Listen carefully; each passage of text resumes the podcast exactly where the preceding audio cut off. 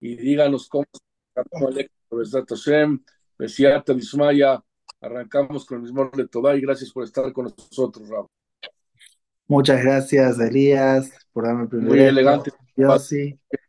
Gracias. Gracias a todos. De verdad, vamos a empezar hoy la clase. Como siempre, Mizumole Todar, Yula, Donai Kolar, Tzibduto, Donai Besimha, Wole Fram, Naná, Deuki, Adonai, Wole, Imo, Asano, Velo, Anahnu, Hamo, Betzom, Marito, Bou, Shara, Betoda, Hatzotá, Bitilá, Odú, Lo, Barejú, Shemo, Kito, Badonai, Loram, Hazdo, Beador, Bador, Emunato. Vedad Shemol, vamos a hablar sobre un tema muy interesante. Y como siempre digo, voy a hablar para mí, nada más que lo hablo en voz alta, para que el que lo escucha también le, pueda tener provecho. La pregunta de hoy es realmente cómo uno puede hacer para sentirse en la vida tranquilo y sentirse con éxito. ¿Qué es el éxito en la vida? Uno hoy me dijo, el éxito en la vida tiene tantas explicaciones igual que la cantidad de personas que existen en el planeta. Y sí, porque para cada uno el éxito es otra cosa. Uno va a decir, el éxito para mí es eh, tener mucha parnasá. Otro va a decir, no, para mí el éxito que es para mí el éxito es, no sé, poder estudiar Torah. Y así cada uno va a decir, no, tener una buena pareja, tener mis hijos en el camino de Hashem. Cada uno va a decir, el éxito para mí es otra cosa.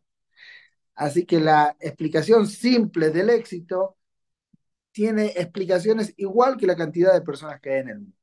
Pero vamos a tratar de basarnos y disfrutar de lo que la Torah enseña justamente sobre este tema. Para poder empezar, si queremos analizar qué cosa o qué persona tuvo en la Torá éxito total, ¿a qué podemos llamar que tuvieron éxito completo? Yo me puse a pensar, uno puede decir Moshe Rabenu, el líder del pueblo, Aarón, Abraham, Isaac, Jacob, pero si uno se pone a analizar, hay tres cosas que tuvieron un éxito especial y que vamos a tratar de estudiar y entender cómo está conectada una con la otra. Si queremos analizar lo que más tuvo éxito hasta hoy en día, la verdad es el pueblo de Israel. ¿Por qué? Y sí, porque es un pueblo que, vamos a decir, se creó con Abraham Avino, vamos a decir, fue el primero, de Abraham vino hasta más o menos 3.840 años más o menos que nació Abraham, hasta hoy en día este pueblo sigue. No solamente que sigue, le pasaron miles de problemas. No hubo un Amán que lo quiso destruir. Muchísimos hubo. Uno detrás de otro, uno detrás de otro. Y el pueblo sigue adelante.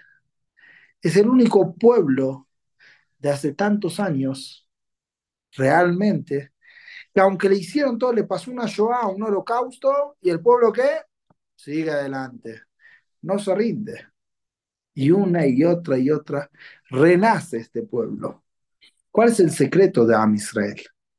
Ahí tendríamos que encontrar el secreto del éxito, porque el concepto Am Israel es un éxito sin discusión. ¿Cuál es la demostración? Y muy fácil, que dure tantos años. Uno puede crear una empresa, pero nadie le asegura que dure tantos años. Puede ser que pase un tiempo, por ejemplo, una, una persona, el que creó, en Shabbat una persona dijo, el que creó la televisión, un ejemplo. La verdad algo grande que hizo, sí, puede ser, una pantalla que la gente ve cosas y todo, pero hoy en día ya eso no se necesita. Me estaban contando que existe un espejo, que uno aprieta un botón y el espejo se transforma en una pantalla. Hoy en día uno puede tener todo en un teléfono. Entonces ya como que quedaron muchas cosas que en un tiempo se pensaban que era un éxito y ya se encontró que no. Entonces, el primer punto que encontramos es el pueblo de Israel tuvo éxito total 100%. ¿Quién fue el segundo que podemos decir que tuvo un éxito total, si analizamos sobre el rey David, David Amelech, el rey David, cuando empieza, cuando iba a nacer, está escrito en el Midrash, que Adama Rishon vio todas las generaciones que se iban a crear desde su momento hasta la llegada del Mashiach. Y vio a uno que iba a nacer y morir en el mismo momento. ¿Quién era ese uno? El rey David. El rey David no iba a vivir mucho tiempo. Viene Adán, de sus mil años que iba a vivir, le regala 70 años a David Amelech para que pueda vivir. Ahora yo les hago una pregunta. ¿En qué se basó Adán Arishon para estar tan seguro de esta inversión que estaba haciendo, regalar 70 años de la vida? Al revés, uno puede decir, mira, si Hashem no le dio los 70 años, quiere decir que Hashem está entendiendo que no es bueno que esta persona esté. ¿Qué encontró Adama Rishon en David para estar seguro de que este es el elegido, en este hay que invertir? Y la realidad fue así, que no se equivocó Adam, porque sobre David Amelech viene el Mashiach. Mashiach Hashem, el ungido por Dios. O sea que Adán vio algo en David Amelech que dijo, este va a tener éxito 100%. No lo dudó. ¿Qué es lo que vio? Vamos a empezar a analizar despacito, una por una cosa, y vamos a ver que hay cosas muy, muy interesantes aquí. Vamos a empezar sobre David Amelech, está escrito un pasuk muy raro. Todos conocen la historia de David. David era el hijo más pequeño de Ishai. Lo eligen como rey, fue elegido por Dios. Y David Amelech, siendo rey, cae en un pecado que el Talmud dice que el que dice que pecó está equivocado, pero cae en un pecado muy, muy feo. Él ve a una mujer, se quiere casar con ella, manda a matar al marido. Toda una historia que está escrita ahí en el Talmud, que no la vamos a explicar ahora. David cae en algo de ser rey, uno puede decir cayó lo más abajo que hay. ¿Cómo puede ser que David Amelech siguió adelante. ¿Por qué Hashem tanto lo eligió y dijo, con este David se sigue adelante? El secreto está sobre el primer rey de Am Israel, quien fue el rey Shaul, Shaul Amelech. Shaul, Hashem lo eligió, pero después lo dejó. A David, aunque también pecó, Hashem lo siguió eligiendo. ¿Qué diferencia hubo? Está escrito muy fácil y ahí está el secreto de todo. David cuando se equivoca y viene Natán a Naví, el profeta Natán a decirle, David, ¿qué hiciste? ¿Qué dijo David en ese momento? Me equivoqué, Hatati. Reconoció su error. Hashem dijo, ya, va a hacerte Shubá, está bien, lo puedo dejar. Pero Shaul, que no quiso reconocer directamente, Hashem dijo, no, este no sirve. Aunque está escrito en el Talmud en Sanedrín que Shaul Amelech era más importante en Torah que el rey David. Hashem a Shaul no lo quiso elegir. Se quedó con David. ¿Qué tenía David? Supo reconocer sus errores. Pero por otro lado, hay un pasuk en Teilim que dice, Hatati Nekditamid. David Amelech dice, mi pecado está frente a mí por siempre. Como que da a entender como que el rey David se sentía dolido por eso, y no solamente dolido, sino que toda la vida lo estuvo acompañando ese pecado. Y yo me hice una pregunta hoy. Está escrito que si una persona le hace algo malo al compañero, el compañero tiene que perdonarlo fácil. Dice la alajá, dice, velo y a, a Mohel que no sea malvado la persona que le viene a pedir perdón. Que perdone fácil, que no lo haga sufrir al que le viene a al que le viene a pedir perdón. Ok. Hasta el Shulchan trae en Alajot, lo tengo aquí para mostrárselos adentro, en Alajot de casamientos, con qué persona uno se puede casar y con qué persona no casarse, no, no es bueno casarse. El Shulchan trae, dice, se voy a leer de adentro, Imraita Mishpaha, si viste una familia que siempre está peleando con la gente. ¿Vieron esa gente que está todo el día peleando? O visto una persona que Marbe Meribá y también una persona que siempre está peleando. Vejen, dice el Shulchan el Yosef Caro, toda persona que tiene Azut Panim ve Una persona que es malvada,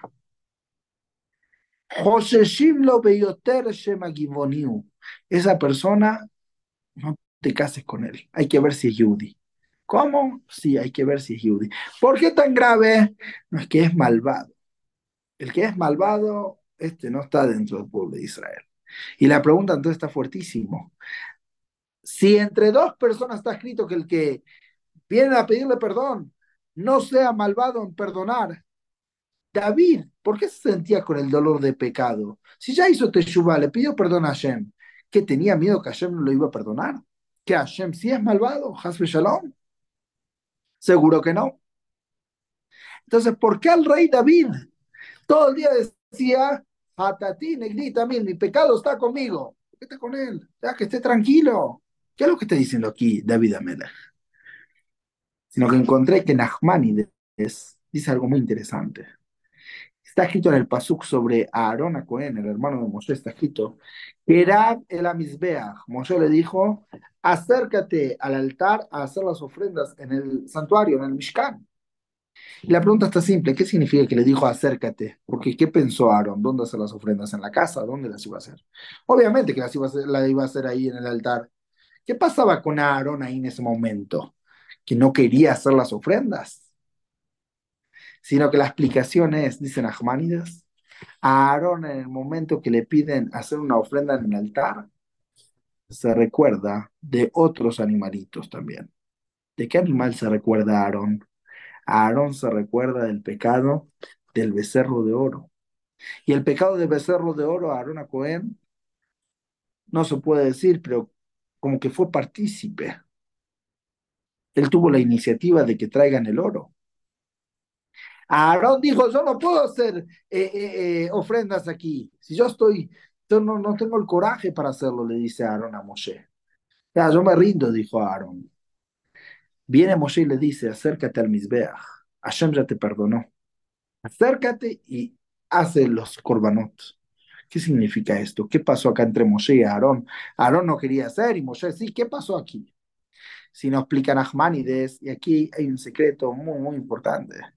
Dicen Ahmanides, uno puede pecar en la vida, puede caerse, puede tener bajadas. Todos somos seres humanos. No solo que somos seres humanos, sino que el Pasuk dice, por naturaleza es muy difícil que una persona pueda realmente hacer todo y no pecar. Hasta el Zohar dice en Bereshit que los malachim, aquí tengo el Zohar conmigo, los malachim le preguntaron a Hashem, lo mutaba ya y a Adam. ¿No sería mejor que no se crea la persona? Si ya sabes que va a pecar. Yo no sabía que la persona iba a pecar. ¿Qué le contesta a Kadosh Baruj la shubla ribono, Hashem dijo, sí, sí, sí, yo sé que va a pecar. No, ese es el problema.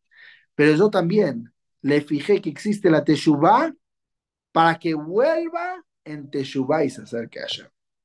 Significa que el secreto de David Amelech, lo que decía que tenía el pecado frente a él y el motivo por el cual Adam Arishon estaba seguro que David iba a tener éxito en la vida, ¿cuál fue? Que aunque tenía muchos pecados, no muchos, pero aunque tuvo un pecado y cayó muy abajo, con todo eso, David sabía no rendirse y hacer teshuvah, que qué significa la palabra teshuvah, volver a tratar de hacerlo de nuevo. No rendirse en el camino. Como está escrito, dice, eh, no me acuerdo quién dice esta frase, pero dice que el secreto del éxito es ir de fracaso en fracaso sin desesperarse. El éxito no quiere decir que te va a ir todo bien, no. Nadie sabe qué va a pasar en la vida. El éxito en la vida, ¿saben lo que es? Es que aún si me pasan cosas difíciles, aún si fracasé, hice algo que estuvo mal, ya, fracasé. Fracasé, pero no me desesperé. Supe hacer qué cosa? Volver a intentarlo de nuevo. El secreto de David y el secreto de Aarón y Moshe, ¿cuál era? Puede pecar, pero ¿qué hacen? Damos la vuelta y volvemos de nuevo el que sabe no rendirse, aunque cae muy abajo, sabe no rendirse, este tiene asegurado el éxito para toda la vida. ¿Por qué tiene asegurado el éxito? Y sí, muy fácil. Porque el que piensa que la vida le va a ir todo fácil está equivocado. La vida no es así. Adam le amal y Hashem creó a la persona, al ser humano, para que tenga sus esfuerzos. Para eso yo lo creo. Uno puede decidir en la vida qué esfuerzo va a tener, pero Hashem lo creó para eso. Esa es la misión. Venir a pasar las pruebas de Hashem. El punto es otro. Está bien, me caí, tuve un fracaso, me equivoqué. Nadie dice que no. Pero no me desesperé y di la vuelta y decidí hacer qué cosa? Volver de nuevo. Una de las cosas más valiosas en la vida, que la verdad lo digo para mí, sí, ojalá que cada uno lo, lo tenga, es lo que se llama Ishubadat. ¿Qué es Ishubadat? Tener la mente tranquila. Puede uno estar pasando por momentos, mareas y problemas y una cosa y otra, pero mientras que la cabeza está tranquila, todo se puede solucionar. ¿Por qué todo se puede solucionar? Sí, porque si la mente está nerviosa, está alterada, está desesperado, esta persona va a tropezar una y otra y otra y otra vez, porque no está pensando bien. Pero si uno para, pone stop, frenar, ¿y qué hace? Ahora dice, Señor, ahora yo estoy tranquilo y voy a pensar qué hacer. Eso es lo más importante. Por eso está escrito, Israel, Hadu. Hay tres cosas que son un uno solo. ¿Cuáles son? La Torah, Dios, Hashem, y el pueblo de Israel. ¿Por qué? Muy fácil. La Torah es el pensamiento de Dios, es lo que Hashem quiere. Entonces, Hashem y la Torah es uno solo. Y el pueblo de Israel y Hashem es uno solo, ¿saben por qué? Porque tienen dos cualidades muy parecidas, no muy parecidas, iguales. Una, ¿cuál es? Que la Torah te enseña, aunque tropezaste, el concepto de traer corbanot, traer ofrendas, hacer cosas. Todo el concepto, ¿cuál era? Vuelve a repetir, a repetir, se puede repetir. No termina acá, aún si el que cae en lo, en lo más grave siempre pidiendo perdón, obviamente, a las personas que uno le hizo daño y todo, pero haciendo las cosas bien, uno tiene que volver. Ese es el secreto de la Torah. Y el segundo punto, ¿cuál es? El pueblo de Hashem, cuando creó el mundo, creó Yesh Me'ain, creó algo de la nada, no había nada, y creó Yesh Me'ain. El pueblo de Israel también tiene ese poder de crear algo cuando no hay nada. ¿Crear qué cosa? puede ser un pensamiento positivo, una cosa buena, crear un hidush de Torah, una novedad, algo nuevo, algo que no esté basado en antes. Esto lo tiene el pueblo de Israel porque tiene Neshama, tiene alma igual que Hashem.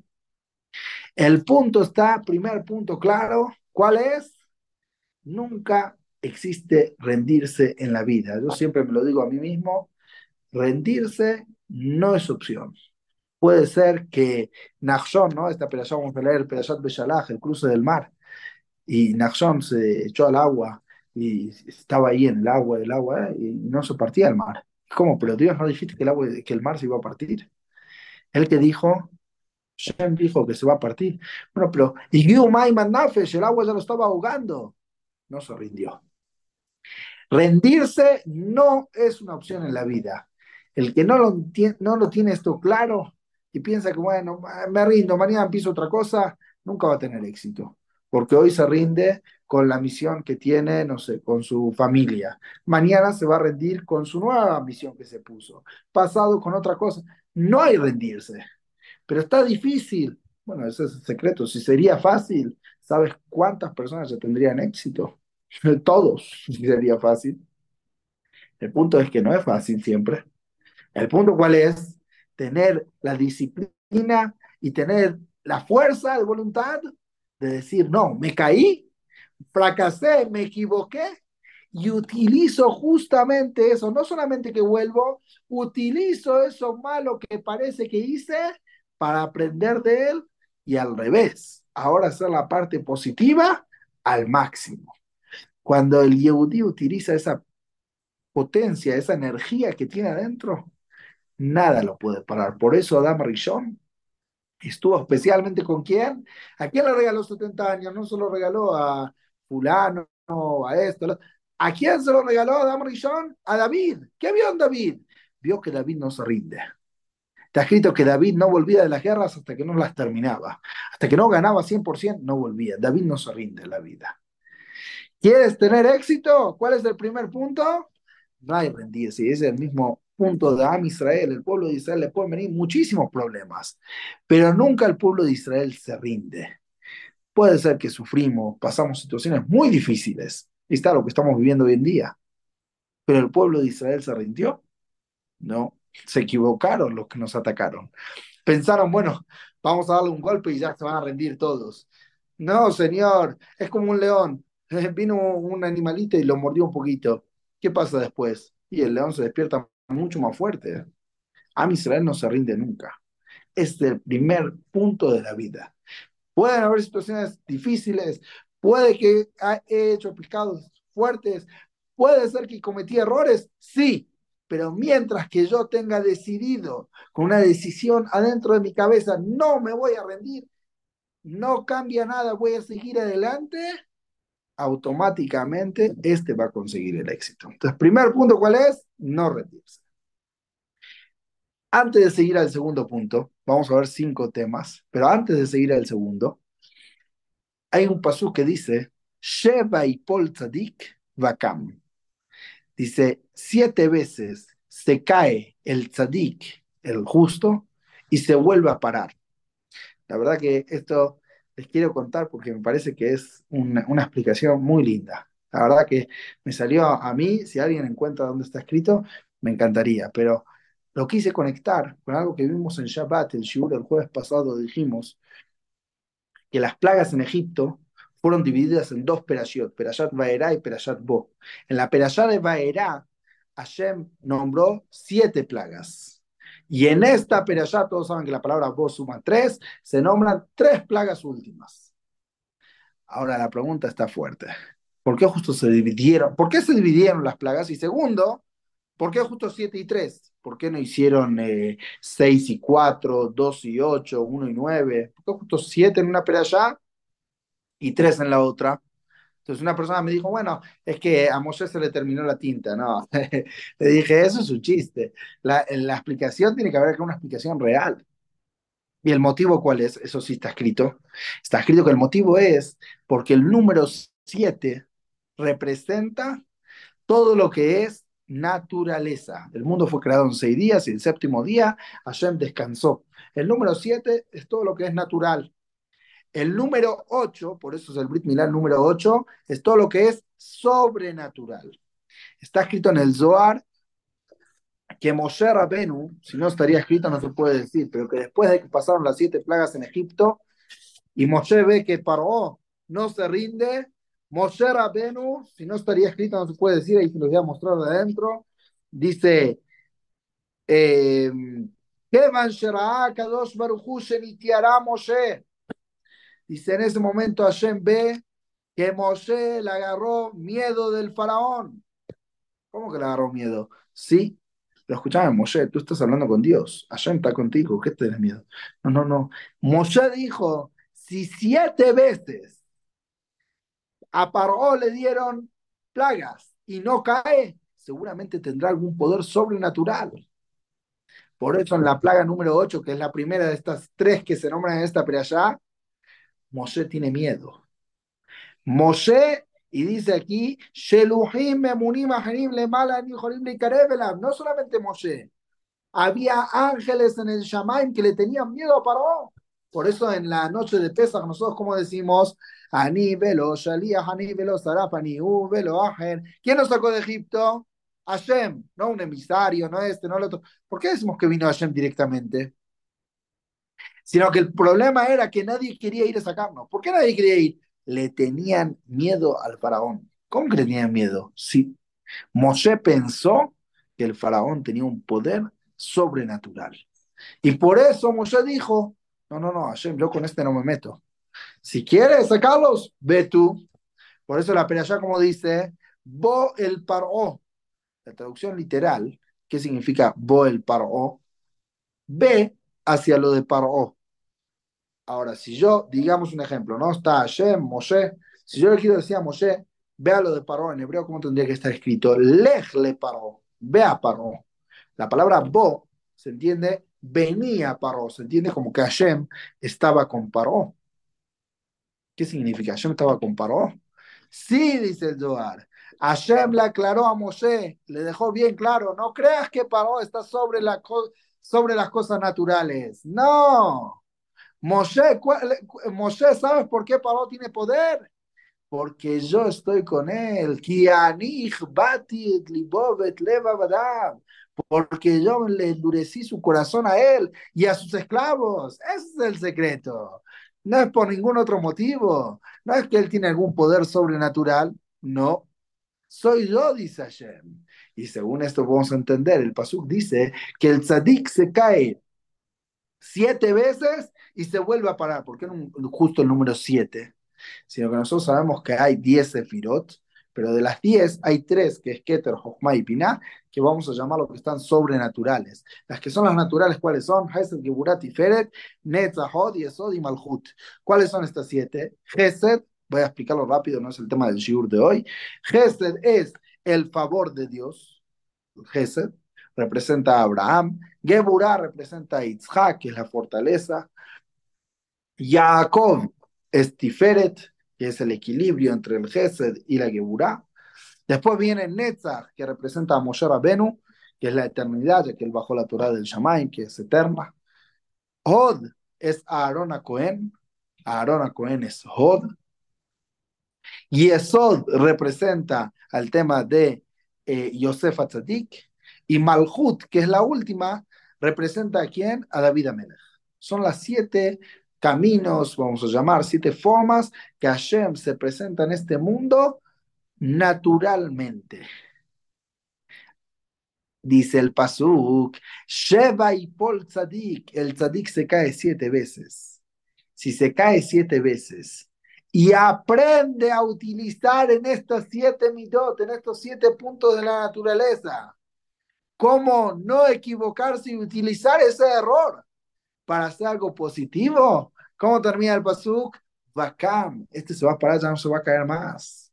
El secreto es que aun cuando uno cae muy abajo, ya cayó, sobre todo, naturalmente ya no tiene poder para poder subir de nuevo. Por lógica, este salir no puede.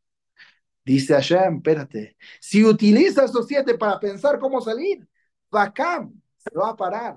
No solamente que se va a parar, sino que va a salir más adelante, va a salir con más fuerza este, este tzadik. Según esto, podemos explicar algo, en paréntesis rápido, que el, cuando Moshe viene a lo de Paró en la octava plaga, Paró acepta sacar al pueblo de Israel. Lo único tiene una preguntita, Paró. ¿Cuál es la pregunta que tiene Paró en ese momento? Dice, Moshe, mi va mía olejim, ¿quiénes son los que van a ir? Y la pregunta está simple.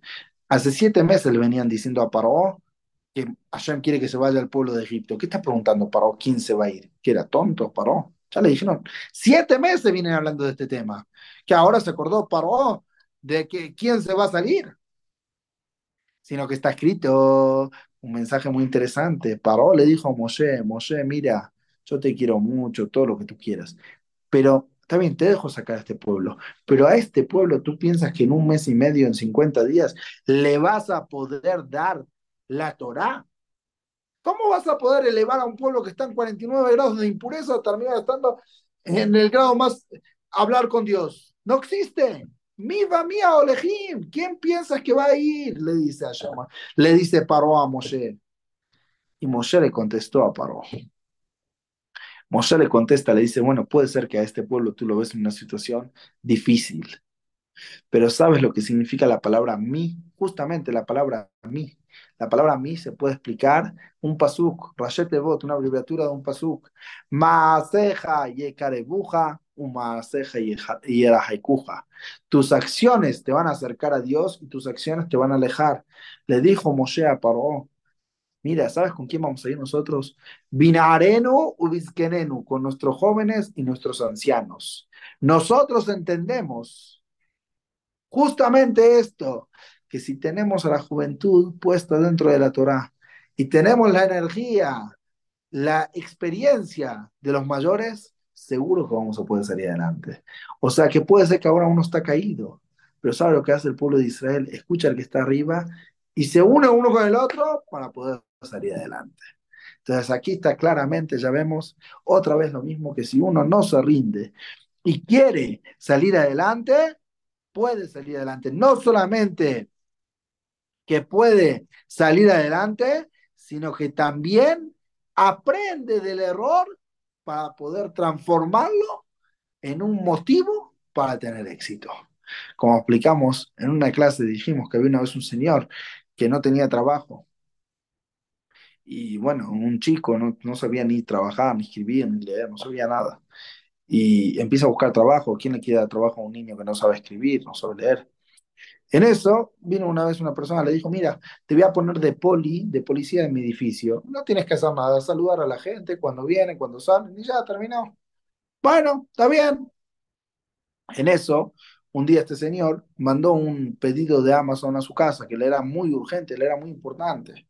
Llegó el pedido de Amazon y el poli este, el señor que estaba abajo, le dice, mire, para poder recibirlo tiene que firmar. Dice, perdóname, yo no sé escribir, no sé firmar. Bueno, no lo podemos entregar. Cuando vino el dueño de la casa, dijo, ¿dónde está lo que pedí? Lo necesitaba urgente para ahora. Dice, mira, perdóname, no sé firmar. Dijo, mira, te quiero mucho, pero estás despedido.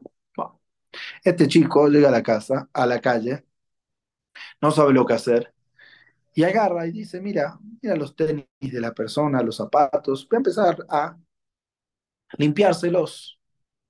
No hay que hacer nada, solo limpiar, ni hablar. Empezó a limpiar un zapato y otro zapato y otro zapato, hasta que despacito fue abriendo su tienda, fue vendiendo zapatos, empezó a hacer negocios y se hizo muy rico.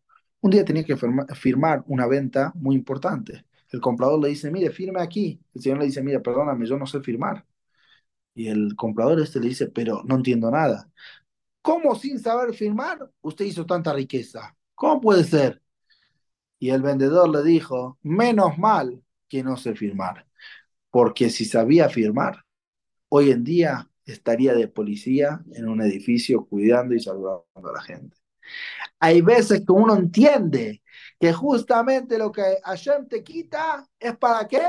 Para de ahora y heridad, sobre Hashem te hace bajar muy abajo para poder subir arriba. Ahora de aquí solo para arriba, no hay más abajo, ya está, ya caíste lo más abajo. De aquí solo para arriba. Cuando uno entiende esto, puede estar tranquilo.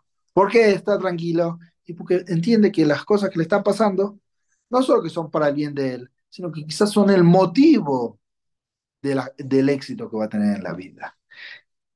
Un tercer punto que quiero que veamos juntos, muy interesante también.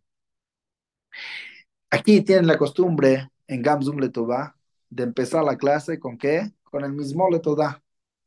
¿Cómo termina el mismo Letová? Ador Vador Emunato.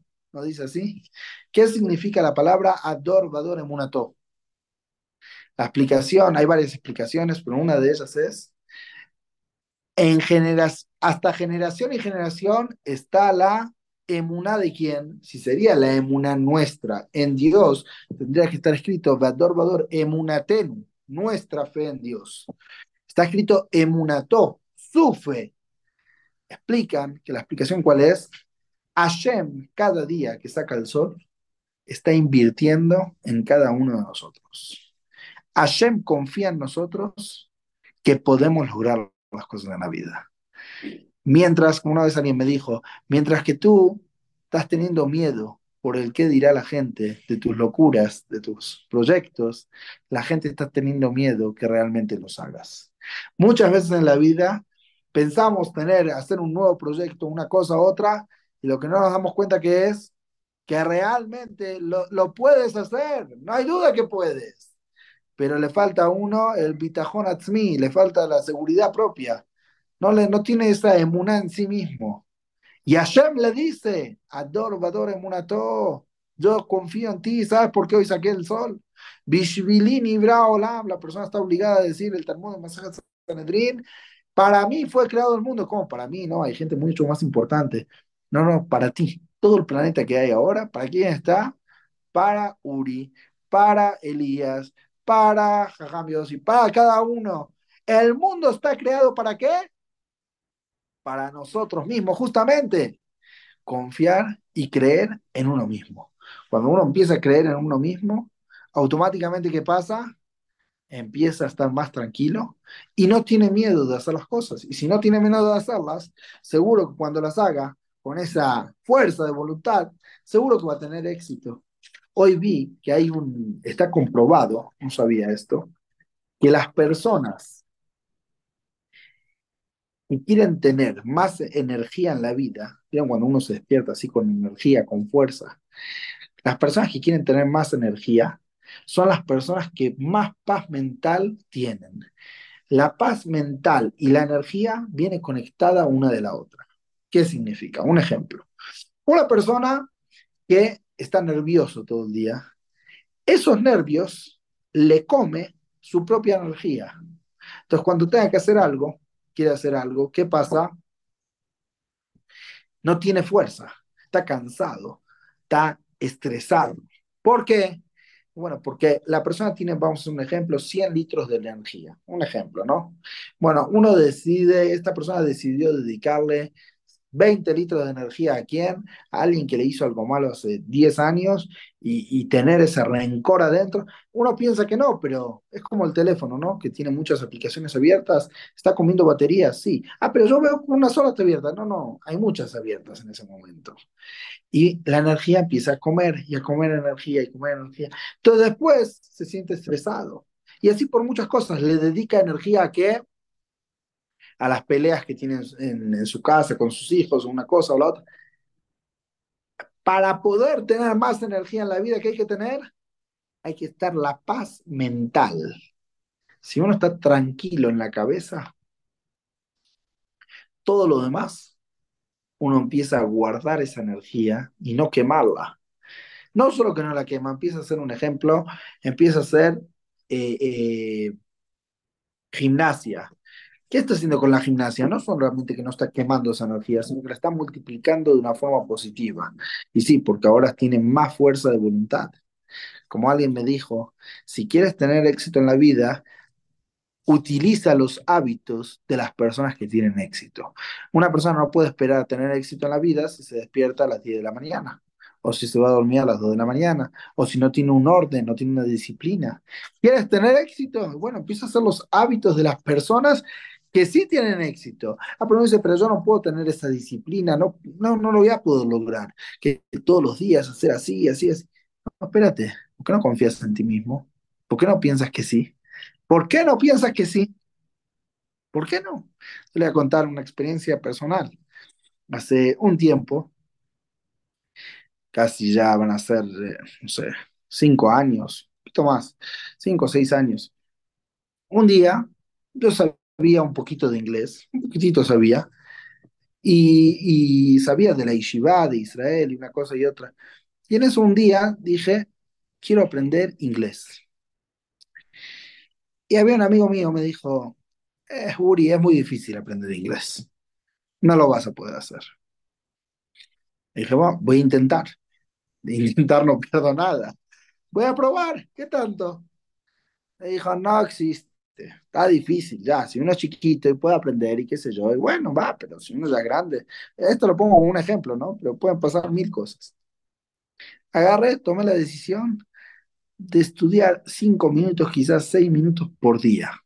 Me acuerdo, me bajé una aplicación en el teléfono que, que me avisaba, me ponía una alarma, cinco minutos diarios. No sé, quizás, no sé si cinco minutos, no más. Sí, pero cada día, no lo dejaba pasar día tras día tras día. Después, las cosas de la vida fueron dando que lo dejé un poco porque tuve que hacer otras cosas, me casé, hubo muchas cosas en la vida. Y llegó un momento y dije, ¿yo sé inglés o no sé inglés? Y empecé a acordar. ¿Te acuerdas, Uri, durante todo, habrá sido un año, dos años, que cinco minutos diarios y cinco minutos... Es verdad, no sé inglés como una persona nativo de, de Estados Unidos, pero sí puedo entender. Entonces le dije a esta persona, a este amigo, me lo encontré hace un tiempo, le dije, ¿te acuerdas cuando te reíste y me dijiste no lo vas a poder lograr? Que mira, no lo estoy diciendo para decir que yo puedo, no, no, no. Estoy diciendo es para mostrar que si uno quiere, puede. No hay nada en la vida que uno pueda decir, no, no lo voy a poder lograr. No hay nada en la vida así. Todo lo que uno quiere, puede. ¿Qué necesita tener? Necesita tener la meta. Si uno no tiene una meta en la vida para poder querer aceptarla, que esa meta sea más fuerte que todas las cosas que quiere hacer en ese momento, no lo va a lograr nunca. Pero si uno lo tiene decidido en la cabeza, yo voy a hacer esto y lo voy a lograr, no interesa cómo, lo va a lograr. ¿Por qué lo va a lograr? Está decidido. Si está decidido y confía en sí mismo, seguro que lo puede lograr. Ahora vamos a pasar al cuarto punto, que quizás antes de hablarlo, les voy a contar una historia, una historia quizás un poco conocida, quizás algunos la conocen. había una persona que nació en una familia un poco pobre y este chico, sus papás lo mandaron al colegio a estudiar y una cosa y otra, y veían que este chico para estudiar no sirve. Y la verdad, si en la casa están apretados de dinero, te dijeron ya, ¿para qué seguir pagando la educación? Una cosa, está muy caro y este chico no va a aprender nada. ¿Qué vas a trabajar. Ok. Decidieron mañana este chico sale a trabajar. Durante la noche, este chico tiene un sueño. Y sueña, durmiendo, que llega al Shamaim, llega al cielo. Y estando en el cielo, se encuentra con eh, varios eh, ángeles, que vienen a decirle, Señor, usted se merece infierno. Y él los mira y les dice, ¿cómo? ¿Yo al infierno? ¿Qué hice? Soy un chico, no hice nada. El Señor, usted a la izquierda, al infierno. Pero ¿cómo? Están diciendo, ¿cómo yo al infierno? No, mira, así se dictaminó. Dijo, no, no, no, no puede ser. Quiero ir a otro juzgado más importante. Yo quiero entender por qué me están decretando al infierno. Todo esto lo está soñando este chico durante la noche. Y este chico lo llevan a un juzgado más importante en el Shamaim. Y él pregunta, ¿por qué me decretaron el infierno? Quizás se equivocaron los otros. Pero no, nos equivocamos. Tú tienes que ir al infierno. ¿Pero cómo? ¿Por qué? Y en ese momento mandan a llamar a unos ángeles y le traen una cantidad de libros, un set de libros, y lo ponen ahí arriba de la mesa. Le pregunta, ¿y qué son estos libros? Y le dicen, el Hanan, el Hanan, tú mataste. Yo, yo maté. ¿A quién maté? No maté a nadie. Son, tú eres un asesino. Tú tienes que ir al infierno. ¿pero por qué?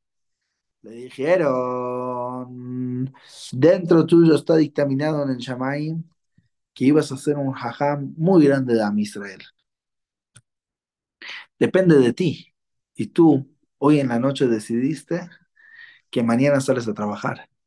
Si hacías un poquito más de esfuerzo, ibas a poder lograr que se te abran los portones de la jojma, de la sabiduría a ti. Y este chico se despierta.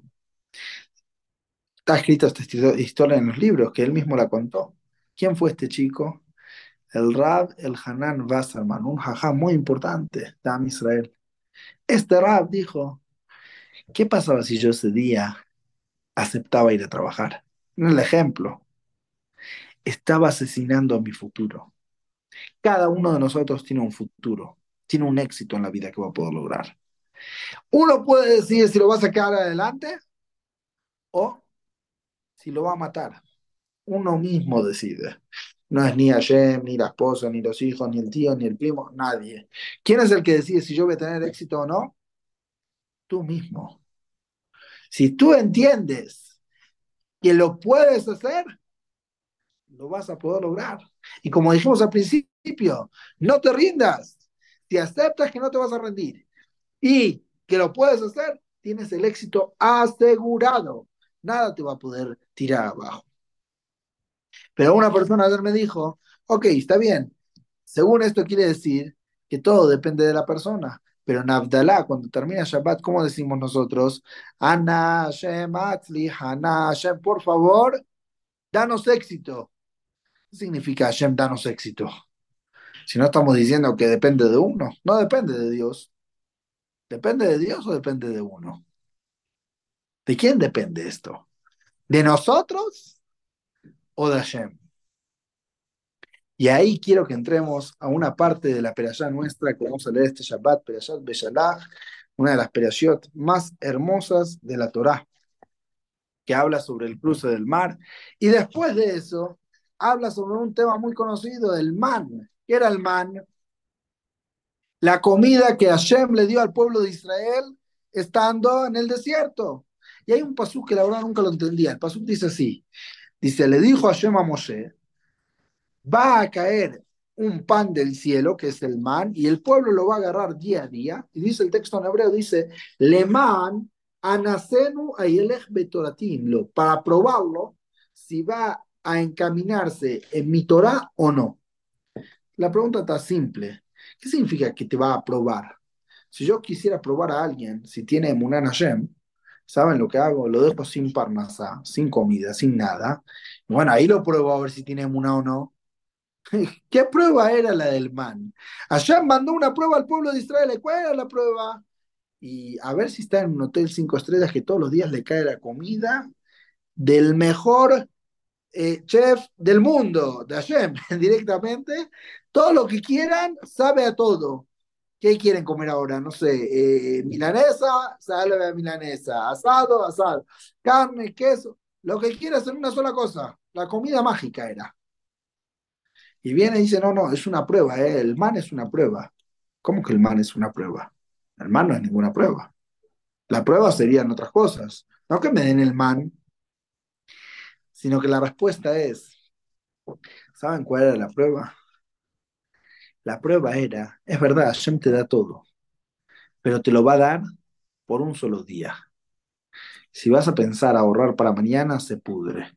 Si vas a querer guardar para alguna cosa, no queda. Quedarse con la espera y mañana va a caer el mano, no cae. Si mañana no cae, ¿qué hacemos? Esta era la prueba. Hashem te puede dar todo. Pero si tú no aceptas la prueba del mañana, ¿mañana qué? Esa era la prueba más difícil. Hasta está escrito que si una persona decía, ¿Qué voy a comer mañana? ¿Qué le decía Shem?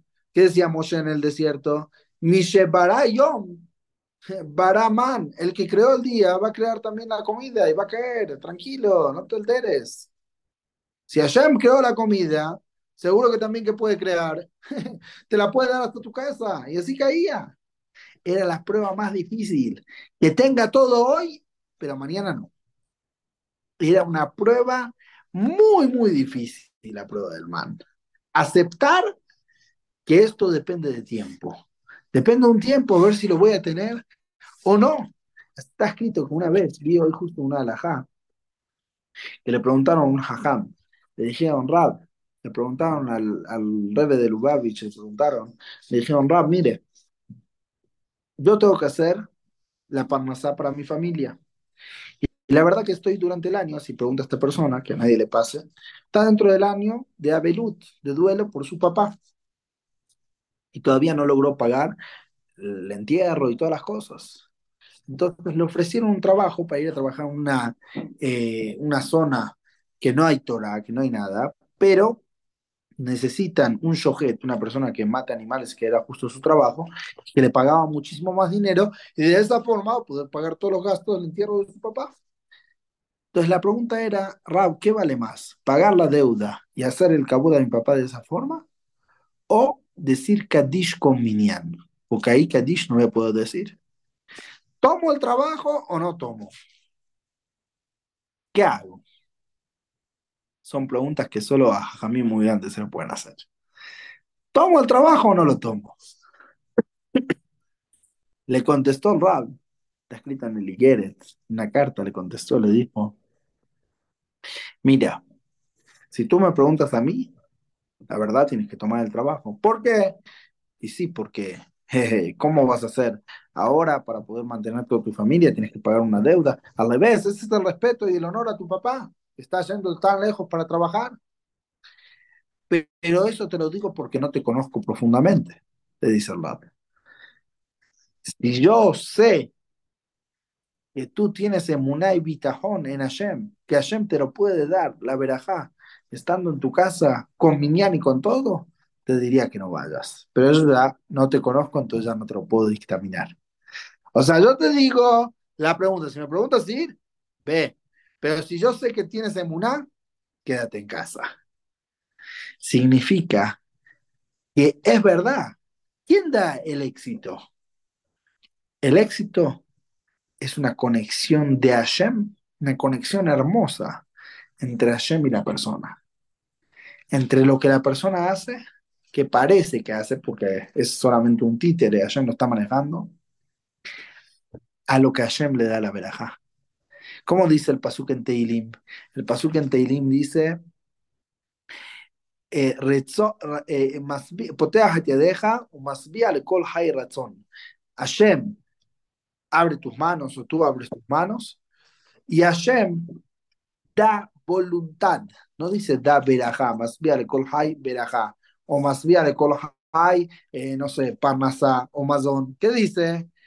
Lo que está escrito que es más le kol hay razón, voluntad. La palabra razón es una resh, una tzadik, una vav y una nun. Son las mismas letras que la palabra sinor. Sinor es también tzadik, nun, vav, resh, de otra forma, pero son las mismas letras. Sinor, ¿qué significa? Un tubo. Cuando uno tiene voluntad, se crea un tubo entre uno y Hashem. Se crea la conexión más hermosa que existe. La conexión entre el hombre, que se llama Adam, de Adamá, de tierra, y también de Adamé León, me comparo a Dios, de que tiene el poder de creatividad, de poder crear. Cuando se junta este razón, esa voluntad tan fuerte, eso mismo provoca qué cosa? Que es un sinor, que es un tubo hasta Hashem para que Hashem le mande la braja. Significa, hay que decir, Ana Hashem que Dios me dé éxito, ¿cómo no depende de uno? Sí, pero viene junto. Si uno pone todas sus ganas, entonces sí se cumple. Ana Hashem Atrihana, Hashem del éxito. Porque cuando hay voluntad fuerte, se conecta esa voluntad con qué cosa? Con el éxito, con la verajá de Hashem, con el sinor, es un sinor de shefa, de verajá. Pero mientras que la voluntad nuestra no está al 100%, ahí la verajá no va a caer hasta que uno no lo tenga decidido 100% qué meta tiene en la vida, uno no solamente tiene que tener metas en la vida, uno tiene que tener metas y saber cómo las va a poder lograr. No, hay una famosa historia que dicen que una vez estaba Obama en un, eh, en un eh, restaurante con la esposa y en eso la esposa le dice, mira, ahí está el mesero y, la esposa le dice, yo con este señor, con este mesero salí una vez de novios antes de salir contigo. Entonces Obama le dijo, bueno, qué, qué, qué más dal que tuviste que te casaste conmigo, que fui el presidente de Estados Unidos y no con este, porque si no serías el mesero. ¿Qué le contestó la esposa? Le dijo, no, no, no, si yo me hubiese casado con él, él hoy en día sería el presidente de Estados Unidos. ¿Cómo? Sí. Porque si uno tiene la decisión, aunque sea mesero, puede terminar siendo quién? El más alto a los ojos de este mundo. El punto importante, ¿cuál es? Como dijimos el principio, para ir cerrando la idea, primero que todo, nunca hay rendirse. Rendirse no es opción. Segundo que todo, de los errores, como David, de los errores mismos, entender cómo hacer para salir adelante. Tercer punto que dijimos, Ador Vador Emunato. Hashem tiene fe en quién. Nosotros tenemos fe en Dios. No, no, no, Señor. Hashem tiene fe en ti. Hashem confía en cada uno de nosotros. Lo que pasa es que nosotros no confiamos en nosotros mismos. O confiamos, pero no tenemos las metas claras. Si uno no tiene las metas claras, es muy bueno, les aconsejo, y de verdad, yo trato de hacerlo para mí, ponerse en un cuaderno, ¿qué quiero hacer de aquí hasta fin de año? de aquí a dos años. ¿Dónde quiero estar yo? De aquí a tres años. Tener sheifot, tener metas. Cuando uno tiene una meta, sabe para dónde está yendo, para qué está haciendo todo el esfuerzo, a dónde quiere llegar. Pero si está a la deriva, para cualquier lado, pues obviamente que le viene estrés, se le va la energía, se le va la fuerza, se le pasan muchas cosas. Y como dijimos, la energía y la paz mental vienen una de la otra agarradas. Cuanta más energía quieras, que hay que tener más paz mental, más tranquilidad, tranquilo, tranquilo, cálmate. Cuando uno se calma, limpia todo su corazón, limpiar, limpiar, limpiar. Es el trabajo de la vida. Hashem pide que perdonemos por qué. No solo por el bien del otro, por el bien nuestro. Porque si no, ¿qué estamos haciendo? Como una persona me dijo que si una persona le roban, tiene 83.600 dólares, ¿sí? Y le roban un dólar. ¿Va a dedicar 83.600 para salvar a ese dólar? No. Va a dejarlo pasar y ya sigue adelante. El punto, la vida, hay veces que te pueden dar cada día un segundo, alguien te hizo pasar un momento difícil, un segundo del día. ¿Sabes cuántos segundos tienes al día? 83.600 segundos. ¿Cuántos le vas a dedicar para perder por ese segundo que te robaron? Ya eso es decisión tuya. Si quieres dedicarle mucho, jabot, pero me parece que es una tontería. Y hay veces que dedicamos no un segundo, le dedicamos toda la vida, dedicamos tiempo, horas, semanas, meses, años. Ya, límpiate. Cuarto punto, ¿cuál es? Dijimos, es verdad, hay que hacer la parte nuestra, sí. Y Ana una con la otra, cuando uno tiene un Yeremá, Aboteas Hashem, Jesús de Sobenu, el que tiene bitajón en Hashem, eso mismo es motivo para qué? Para traer más éxito.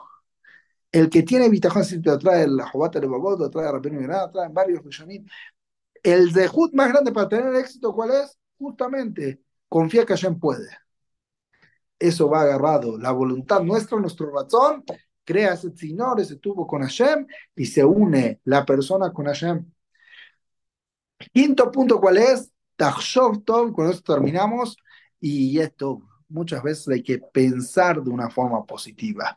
Si empezamos a cambiar la mente y a pensar de una forma positiva, realmente, me lo digo para mí, empezar a pensar bien, aunque todo da que, está, que estás pensando bien, pero en verdad es mal, porque lo que te quiere hacer es algo mal, pero uno piensa de una forma positiva, eso es un motivo para qué?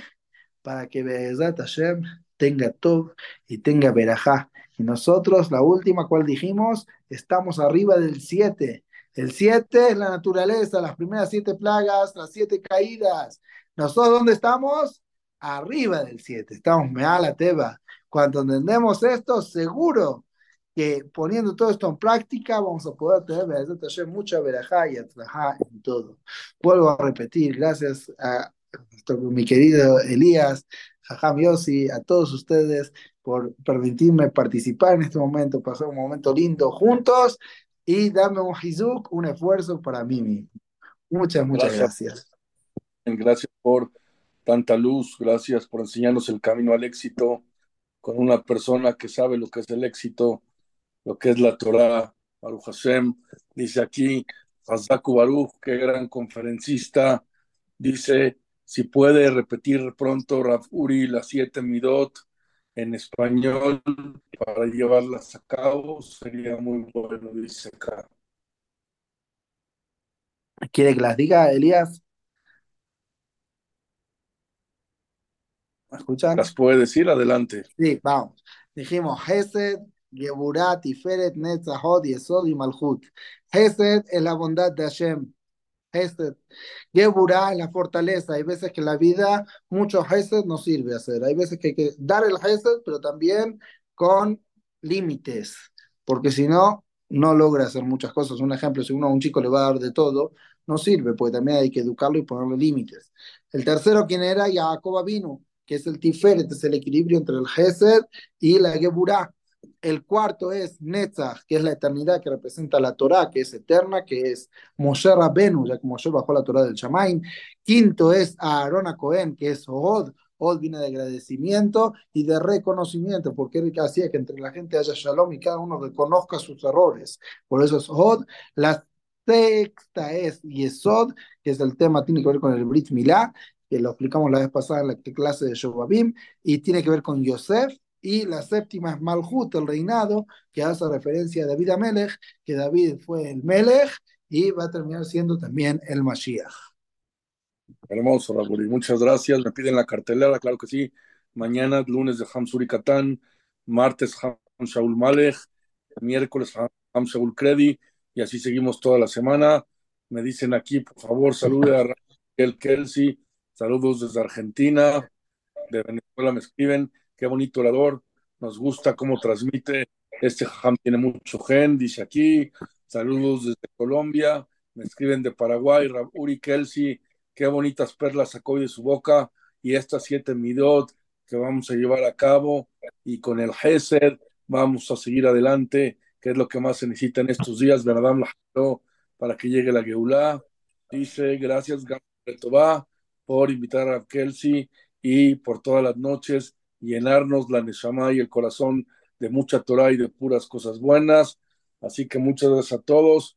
Comenzamos muy bien la semana con esta doble cartelera y los esperamos mañana con Hamsur y Katam, Rabur y Kelsey. Pronto lo volvemos a invitar y muchas gracias por estos consejos de camino al éxito. Gracias, muchas gracias, Elías. La era todo a todos.